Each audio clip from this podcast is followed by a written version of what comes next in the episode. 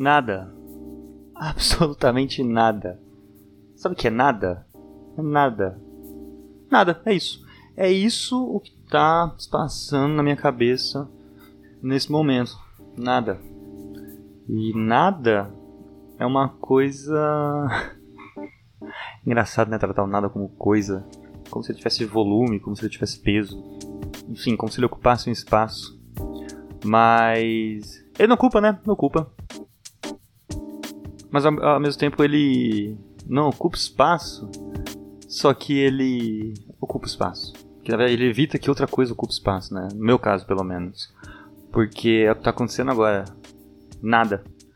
Eu não consigo pensar em absolutamente nada para comentar aqui. Absolutamente nada. Eu vou comentar do quê? Mais um crime de responsabilidade do presidente? Da vacina que finalmente comprou superfaturada agora? Do, tô recebendo aqui pelo WhatsApp. Eu não sei se é fake news ou não, no maravilhoso grupo da família. Que o glorioso Ricardo Salles caiu. Não vou falar disso. Já não basta o meu interesse em saber disso, mas não tenho interesse em passar isso para as pessoas porque eu acho que também ficar em quarentena, um dos um dos aspectos negativos de quarentena é que a gente fica em contato muito mais, a gente fica muito mais em contato com notícias, com conteúdo, né? Não só com notícias, com conteúdo. Do que antes, ou seja, se a gente antes, né, achava que a gente era bombardeado por conteúdo, agora então, porque é só o que resta, né? É só o que resta, o quê? Ah, sexta-noite, vou olhar o Facebook, vou olhar o Instagram, vou olhar o Twitter, o TikTok, sei lá. Então, assim, eu não tenho interesse em falar sobre isso. Já não basta o interesse de saber disso e ficar deprimido por causa disso. E ainda eu não quero passar isso para as pessoas. Então, se não é pra falar disso, o que mais tem para falar? Falar de nada. E aí eu não falo de nada, nada vem à minha cabeça, nada desperta meu interesse e ao mesmo tempo não deixa nada vir. Nossa, que né, papo de psicanalista. Só que é isso, né? No fundo é isso. No fundo é. é sobre isso. É sobre isso, é sobre. Não ter nada para falar. Eu tô gravando isso aqui agora porque. Por dois motivos, né? Um é que eu tô testando um, um programa aqui no computador para gravar. E outro porque eu cansei de piratear o, o programa que eu tô pirateando e eu quero usar um grátis. E o outro motivo é fazer esse exercício de verborragia. Porque ultimamente eu me envolvi num, num incidente envolvendo verborragia que não foi tão legal. Só que me, me chamou a atenção do tanto que eu consigo ser verborrágico. E aí eu quero exercitar essa verborragia pro bem. Pro entretenimento do, da população. Porque eu sou muito altruísta, né? E eu imaginei que no meio do caminho eu pudesse. É sempre essa esperança, né? É igual quando você vai escrever uma música ou um poema ou alguma coisa que você quer escrever, mas está sem ideia, você pega a caneta e fala assim: ah, vou começar a escrever aqui qualquer coisa e no meio do caminho vai, eu, vou, eu vou criar algum sentido disso e, e, a, e a, ideia vai, a ideia mais sólida, né, mais concreta vai vir. É o que eu esperava de que acontecesse agora nesse caso. Eu falei, ah, vou começar a gravar e aí vai vir, em algum momento eu vou falar alguma coisa que, que vai trazer esse. Opa, essa faísca, né? Que vai fazer esse. O famoso clique. Não querendo soar muito publicitário, mas o clique. Só que é, é, o nada tá tão impregnado, tem tanto nada, que nem o clique. Tem nem espaço pro clique, pra faísca, pro insight. Porra, eu odeio essa palavra, insight. Mas é, é isso. O nada, ele tá muito presente. Eu fico falando nada, eu lembro daquela Porra, sei lá o que é isso. Era uma historinha que minha prima ficava me contando. Minha prima é mais velha que eu, né? E ela ficava me contando. Na verdade, ela contou uma vez só, mas. Enfim. Eu lembro como se ela contasse algumas vezes. Porque ela, ela contou como se fosse uma história de terror, fez uma preparação do tipo, ah, agora eu vou contar uma história de terror, hein? Vocês preparem. Porque... E, e, a gente tava voltando numa viagem, numa van, e eu lembro que tava escuro, assim, eu fiquei com o cu na mão. E aí era uma coisa do tipo. O nada saiu do caixão com a faca na mão para passar manteiga no pão. Bem imbecil mesmo, né? Toda vez que eu falo nada aqui, eu, eu lembro disso. Talvez o nada esteja com a faca na mão mesmo, né? Talvez ele esteja por aí, ó. Talvez ele esteja aqui no corredor do apartamento, talvez ele esteja ali na sala. Talvez eu, eu vá com a intenção de escrever alguma coisa e ele não me deixe escrever, que ele está armado ou não. Será que ele está aqui agora, me impedindo? Com a faca dele no, no meu pescoço? Pode ser, né? O Nada. Quem diria que o Nada, né? Esse personagem desse mini conto de terror. Terror comédia, né? Também a prima lá dos anos 90. Ia voltar. Dos anos 90? Quando é isso? Quem conhece isso? Mas quem diria que isso ia voltar assim, desse jeito, 29 anos. De... 29 anos não, né? Uh, 17 anos depois. 17? Talvez mais até, talvez 22. Eu esqueço que eu tô quase nos 30 já. Isso é outra coisa, né? Eu cheguei perto dos 30 anos de quarentena, eu tô há dois anos de quarentena. E os dois anos do meu. Dois anos do, do último. Da última quinta do, dos meus 20. Ou seja, se ano que vem a gente continuar nessa patifaria, eu vou ter gasto um terço da última quinta dos meus 20 anos de quarentena. Triste, né? Ao mesmo tempo tem quem nasceu, né? Tem criança que nasceu e nasceu em casa de quarentena. E que até hoje não viu o mundo. O mundo assim, né? Não o mundo, né? Nem viu o mundo. Talvez a Paris Hilton só tenha visto o mundo. Mas, mas o mundo, quer dizer, o que não é dentro de casa, né? O que é fora. É muito louco pensar isso, né? Porque a gente olhando assim, falar, ah, o presidente é um sem noção um filho da puta, porque, né, enfim. São inúmeros motivos do porquê a gente pode dizer que o nosso presidente é um, um filho da puta. Mas tem esses pequenos detalhes, né, que, que, fazem toda a diferença também, do tipo, criança que nasceu e ainda não conseguiu sair de casa, não conseguiu, não teve esse contato. Não que não conseguiu, né, porque eu consegui, dá a impressão de que ela quer. Ela não pôde, não pôde. Tudo isso, assim, faz a gente pensar, né. É uma droga isso, na real, porque a sensação é essa de que eu tô sempre pensando, a cabeça tá sempre cheia, eu tô sempre cansado, assim. Sabe quando você cansa muito? Você pensa muito, você trabalha assim um dia e você fica pensando o dia inteiro, né? Você presta atenção nisso, presta atenção naquilo, tem que assimilar muita coisa. Aí você chega depois do, do trabalho cansado de pensar, assim, aquela, aquela dor de cabeça em fade A sensação é de que eu tô pensando muito todo dia, de que eu penso muito, às vezes fico até meio sem ar. Só que também penso o que, né? O que tá vindo? É isso? Aí vou gravar alguma coisa? Ah, quero registrar alguma coisa? Nada. Não tenho absolutamente nada, não tenho ideia. Porra, não tem uma água aqui, cara. Vou ter que levantar pegar água na cozinha. Oi, eu sou a Maria Clara. Está começando o Podlex, o podcast e só.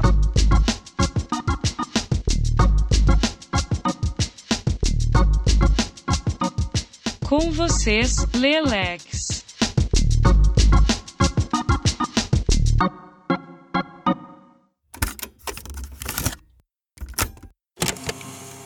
Caralho, esbarrei no microfone. Será que isso vai virar um episódio do Podlex? Eu também comprei um pop filter agora. Eu. Putz, toda hora tô esbarrando essa bosta aqui. Eu comprei um pop filter agora e eu não sei agora se eu tô numa distância segura do microfone ou não. Eu tenho mania de sussurrar às vezes, eu não sei se vai pegar o meu sussurro assim. Tô olhando aí no, no waveform e ficou bem baixo. Espero que dê tudo certo. Acabei de ver um post no Instagram aqui da minha mãe que ela falou: Viva o SUS e viva a ciência. Minha mãe nunca foi engajada politicamente, assim. E isso é outra coisa também, né? O quanto que a pessoa chegar no absurdo, no extremo, para as pessoas perceberem o quanto que umas coisas que são básicas, né? Tipo, porra, SUS, cara, Serviço Único de Saúde. Além de ser básico no sentido de ser uma necessidade básica, né? De não ter nem que ser discutido, assim, se tem ou não tem. O, o nosso SUS, né?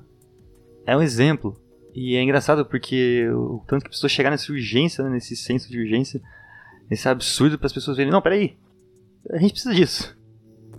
Isso é um lado bom, assim, se é que se pode dizer que quarentena tá tendo um lado bom. Talvez não seja um lado bom, mas seja um aspecto positivo que ela trouxe, não que é dela, né? Talvez seja isso. Opa, recebi uma notificação no Slack aqui. Tô gravando esse episódio nos minutos finais do expediente.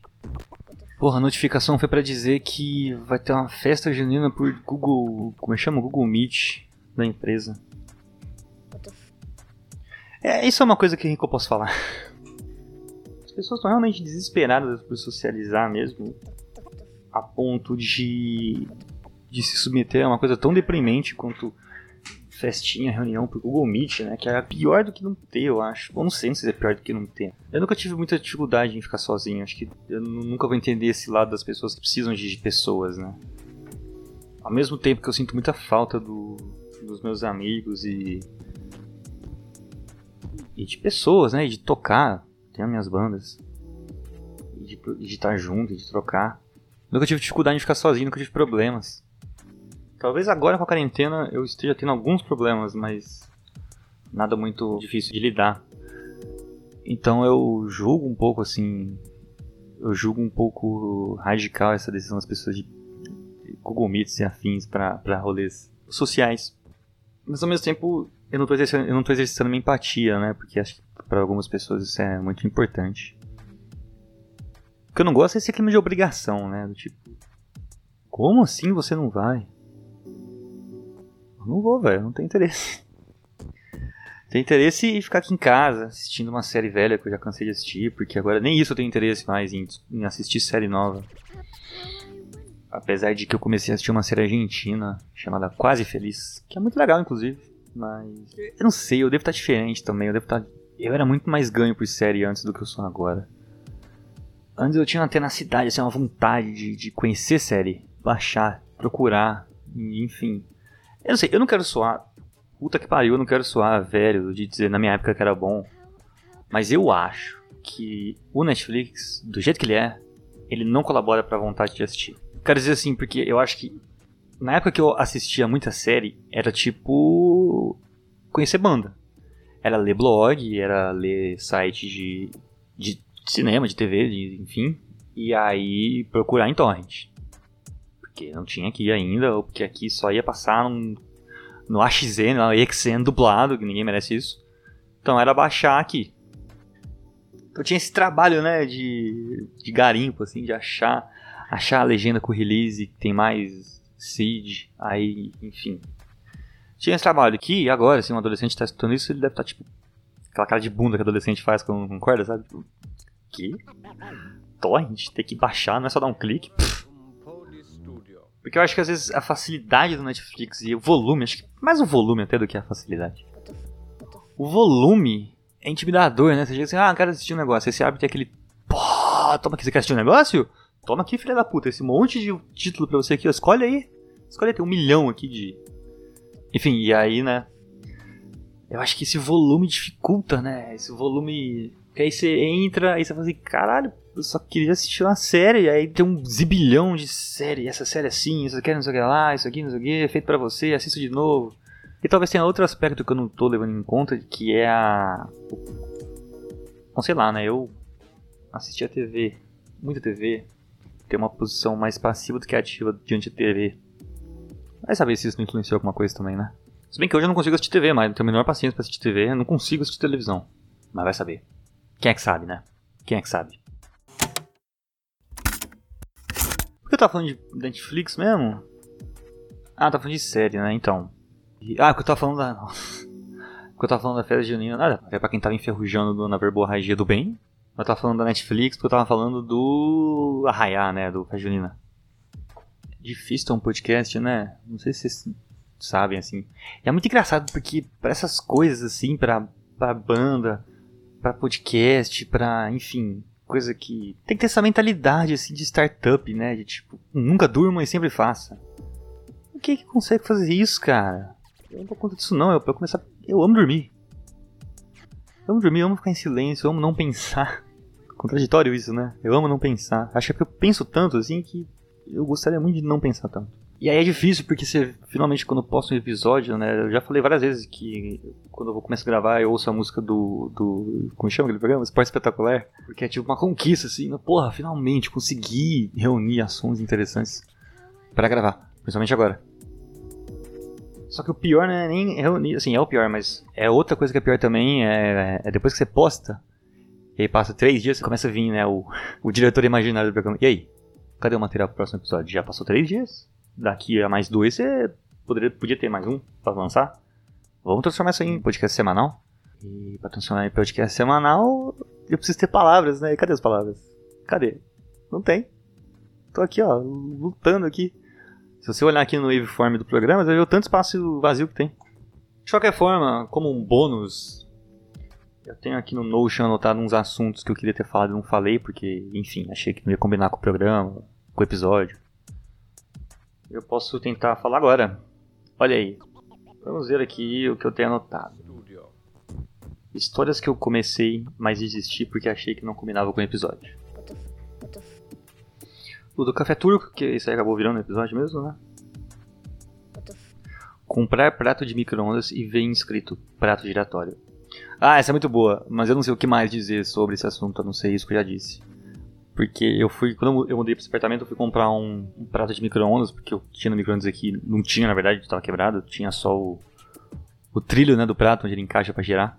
E aí eu fui procurar um, um prato para comprar, né? E, e, quando eu fui comprar, eu tava pesquisando assim, e aí eu tava pesquisando como prato para micro-ondas, né? E é muito engraçado porque na descrição do produto, na, na maioria das lojas, eles, eles colocam prato giratório, como se o prato fosse giratório. E não é o prato que é giratório faz ele girar é o, é o micro-ondas. O, o prato L é redondo. E aí fica essa lição, né? Isso não quer dizer que porque o prato é redondo ele é giratório. A gente cai né, naquele raciocínio. Nem tudo que balança é brincadeira de criança. Mas eu achei muito bom isso. Só que eu não tenho mais o que falar sobre isso. Talvez tenha sido por isso que esse episódio, que esse assunto tenha ficado no, no porão dos episódios. Aqui tem um outro. Nossa, esse eu não tenho mais coisa. Às vezes eu faço isso, né? Às vezes eu ao invés de pensar um tópico, eu penso um jeito de como eu começo a trazer esse assunto, ou de como eu quero que esse assunto venha em algum momento na frase e eu anoto a frase. E a frase que eu tenho anotado aqui é o seguinte. Por exemplo, outro dia eu pedi um Marmitex e o suco, de uva a propósito, veio num saquinho. eu lembro disso.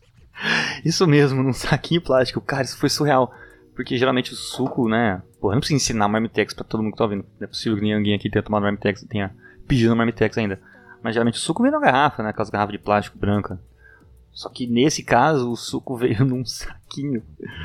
Cara, simplesmente. Lembra quando você pedia pastel na feira e pedia suco? Ou refrigerante e vinha num saquinho? Basicamente esse esquema. Vamos continuando aqui. Não veio num copo tampado ou numa garrafa pequena, olha só. Não, veio num saquinho. Você acha que eu desanimei? Não, eu botei quatro pedras de gelo no copo, esperei dois minutos e pronto. O gelo tem esse poder mágico de tornar qualquer suco bebível. Ah, essa é uma conversa que eu tava tendo com. O tema, inclusive, é esse, pelo visto. Essa é uma conversa que eu tava tendo com o Guilherme. O Guilherme, pra quem não sabe, é o que faz as capas do Podlex. E ele também já apareceu e eu não lembro agora em qual episódio. Em dois episódios, eu acho. No da Yoko Ono ele apareceu e no especial de Natal. Especial de Natal, né? Por que eu fiz isso, cara? Ai, meu Deus do céu, decisões.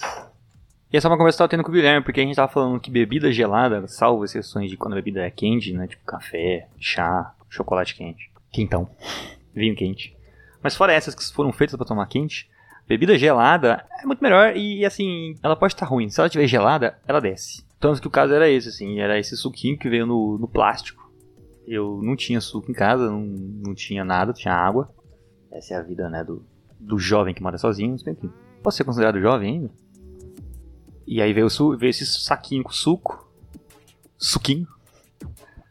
E eu falei, eu vou tomar, né? Porque, porra, quero tomar um suco, um suco aqui. Só que o suco, ele tava com. Ele tava quente, porque tava nesse saquinho e. E, e vem num saquinho, você fica assim, cara, botaram o suco num saquinho, cara. Qual que é a procedência desse suco? Mas aí foi isso, eu pus três pedras de gelo e tomei e tava ótimo. Então o gelo ele é esse apaziguador dos bo das boas bebidas. Se você tiver um, uma bebida meio meia bomba assim, que não é de ser tomada quente, quanto mais gelada ela estiver, melhor. Eu não sei mais o que falar sobre isso. Então é isso. Se você gostou desse episódio, segue lá o Instagram do Podilex, que é @podilex Pode me seguir no Twitter também, que é @le_lex. E enfim, segue só no Instagram que tá ótimo. Curte lá as artes do menino e pode me mandar DM que eu respondo.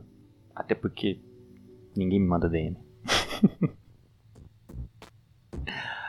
é isso.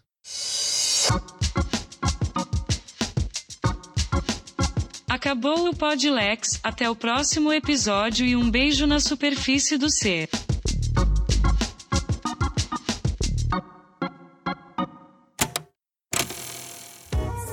Iniciativa Podcasters Unidos foi criada com a ideia de divulgar podcasts menos conhecidos, aqueles que, apesar de undergrounds, têm muita qualidade tanto em entretenimento quanto em opinião.